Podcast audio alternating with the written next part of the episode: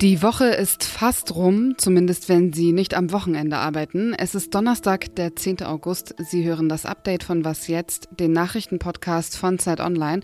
Ich bin Azadeh Peschman und wir erklären heute die Hintergründe zu dem Attentat, bei dem der ecuadorianische Präsidentschaftskandidat getötet wurde. Und im Niger wurden politische Ämter neu besetzt. Redaktionsschluss für diesen Podcast ist 16 Uhr.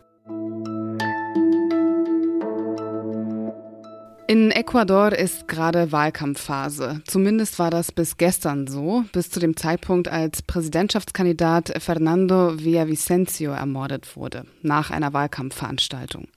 Der noch Staatschef Guillermo Lasso hat für die nächsten 60 Tage den Ausnahmezustand verhängt. Belen Diaz, Fellow am Lateinamerika-Institut der Freien Universität Berlin, kennt sich mit der politischen Lage in Ecuador gut aus. Hallo Belen. Hallo Asade, vielen Dank für die Anfrage. Es sind gerade sehr schockierende Momente in Ecuador und deswegen ist es auch wichtig, darüber zu sprechen. Was weiß man bisher über die Hintergründe dieser Tat? Also erstmal sind die Informationen, die wir bekommen, ganz frisch. Ermittlungen laufen. Eine kriminelle Vereinigung, die sich die Wölfe auf Spanisch nennt, hat sich zu dem Mord bekannt. Bei den Statements von der Schwester von Fernando Villavicencio gestern hat sie aber auch die jetzige Regierung von Guillermo Lasso, eine rechte Regierung, beschuldigt, weil die Regierung nicht genug Sicherheitsvorkehrungen getroffen hat, obwohl der Kandidat zunehmend Mordbedrohungen bekommen hatte in den letzten Tagen. Die Neuwahlen waren ja eine Reaktion des jetzigen Präsidenten Guillermo Lasso, der sich ja mitten in einem Amtsenthebungsprozess befand. Und jetzt dieser Mord. Wie steht es um die politische Lage in Ecuador? Um die politische Lage und um die soziale Lage steht es sehr schlecht. In Ecuador, und da muss man ein bisschen äh, zurückspülen, gibt es seit 2017 rechte Regierungen, die zunehmend Kürzungen getroffen haben im sozialen System, die in verschiedenen Korruptionsskandalen verwickelt waren und die, die Sicherheitssituation hat sich verschlechtert und die Gewalt hat brutal zugenommen. Man muss sich vorstellen, dass Ecuador das zweite sicherste Land Lateinamerikas war. Und in den letzten Jahren haben wir äh, eine Zunahme gesehen in den Raten von Gewaltakten. Inwiefern der jetzige Gewaltakt mit dem politischen Prozess in Zusammenhang steht, ähm, dafür muss man sich anschauen, dass der jetzige Kandidat auch aus dem rechten Lager kommt. Mit jetziger Kandidat meinst du Fernando Villavicencio, richtig? Ja. Er vertritt eine Politik der Mano Dura, das heißt harte Hand gegen Kriminalität. Er hat sich offen gegen kriminelle Banden ausgesprochen. Jedoch äh, ist er auch eine umstrittene Figur gewesen, da er verschiedene Korruptionsskandale aufgedeckt hat, die dann weiterhin von verschiedenen Gerichten verurteilt wurden wegen Verleumdung und so weiter und so fort. Da gibt es eine, eine lange Geschichte auch von einem Clash zwischen dem äh, ermordeten Kandidaten und äh, dem früheren äh, Präsidenten in Ecuador, Rafael Correa, der aus dem linksprogressiven Lager kommt. Und aufgrund der politischen Streitigkeiten zwischen links und rechts und zwischen den verschiedenen Teilen der Eliten in Ecuador äh, ist es heute auch äh, wichtig zu sagen, dass dieser Gewaltakt auch heißt, dass die Gewalt auch zum politischen Aktor wird. Du hast es jetzt gerade selbst schon angesprochen, dass in Ecuador die Gewalt ansteigt, vor allem die Mordrate, die ist im vergangenen Jahr gestiegen und hat die Länder Mexiko und Brasilien übertroffen. Die Regierung macht für die Gewalt die Drogenhändler verantwortlich.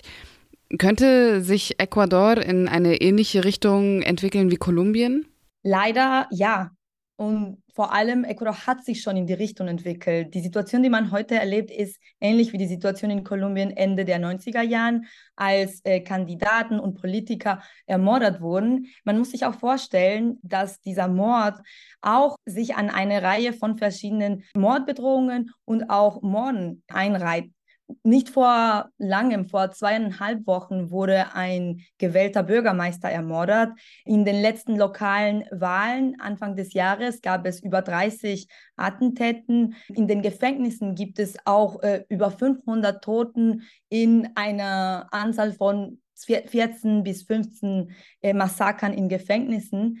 Äh, 2022 wurde Gewalt und Kriminalität und Unsicherheit also als ein wichtiges Problem ernannt von 22 Prozent der Bevölkerung. Dieses Jahr sind es 60 Prozent der Leute, die meinen, dass Unsicherheit und Gewalt das zentralste Thema ist. Danke dir für die Einordnung, Belen. Vielen Dank auch. Wenn Sie heute früh was jetzt gehört haben, dann wissen Sie schon, dass sich die ECOWAS, die Wirtschaftsgemeinschaft der westafrikanischen Staaten, heute trifft. Währenddessen hat die Militärjunta, die sich vor gut zwei Wochen an die Macht geputscht hat, 21 neue Ministerposten besetzt, sowohl mit ZivilistInnen als auch mit Angehörigen des Militärs. Die einzelnen Namen wurden von den PutschistInnen im staatlichen Fernsehen verlesen. Der neue Verteidigungsminister ist General Salifu Modi. Der wiederum war bis 2000 2019 Militärattaché an der nigrischen Botschaft in Berlin. In Koblenz wurde ein Bundeswehrmitarbeiter festgenommen. Der Grund? Er wird verdächtigt, für ausländische Geheimdienste gearbeitet zu haben. Er habe aus eigenem Antrieb mehrmals die russische Botschaft in Berlin und das russische Generalkonsulat in Bonn per Mail kontaktiert. Das ist den deutschen Sicherheitsbehörden aufgefallen. Er hat im Bundesamt für Ausrüstung, Informationstechnik und Nutzung gearbeitet. Dadurch hatte er Zugang zu vielen Informationen, die Russland interessiert. Zum Beispiel, wie die Bundeswehr mit Waffen ausgestattet ist und welche Wehrtechnik sie erproben und beschaffen will. Der militärische Abschirmdienst und das Bundesamt für Verfassungsschutz ermitteln. Über den Verdächtigen weiß man bisher, dass er Sympathien für die AfD, vor allem für deren Russlandpolitik hegt. Bundesinnenministerin Nancy Faeser lobt die Arbeit der Sicherheitsbehörden. Der russische Angriffskrieg gegen die Ukraine habe auch die Sicherheitslage in Deutschland verändert. Die Bedrohung durch Spionage, Desinformationskampagnen und Cyberangriffe habe eine andere Dimension erhalten, erklärte die SPD-Politikerin.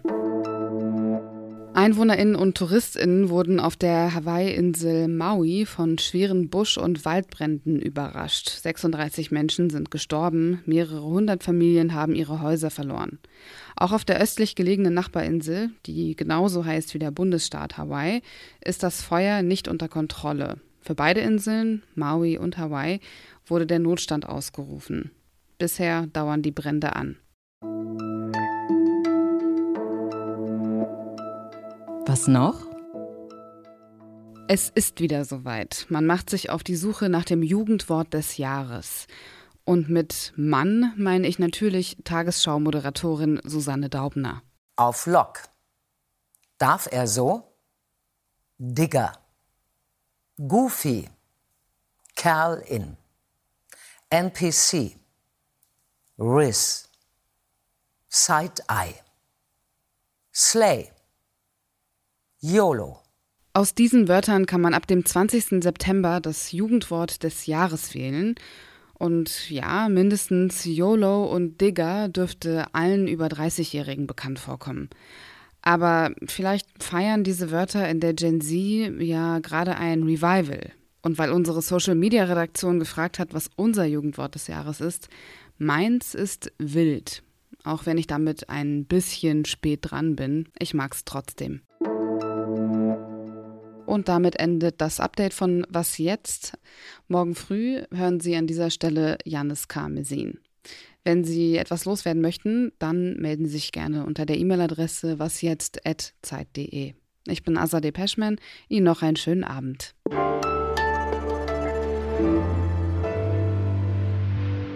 Falls Sie sich wundern, weshalb ich Belen Diaz im Podcast geduzt habe, das ist in den allermeisten lateinamerikanischen Ländern üblich.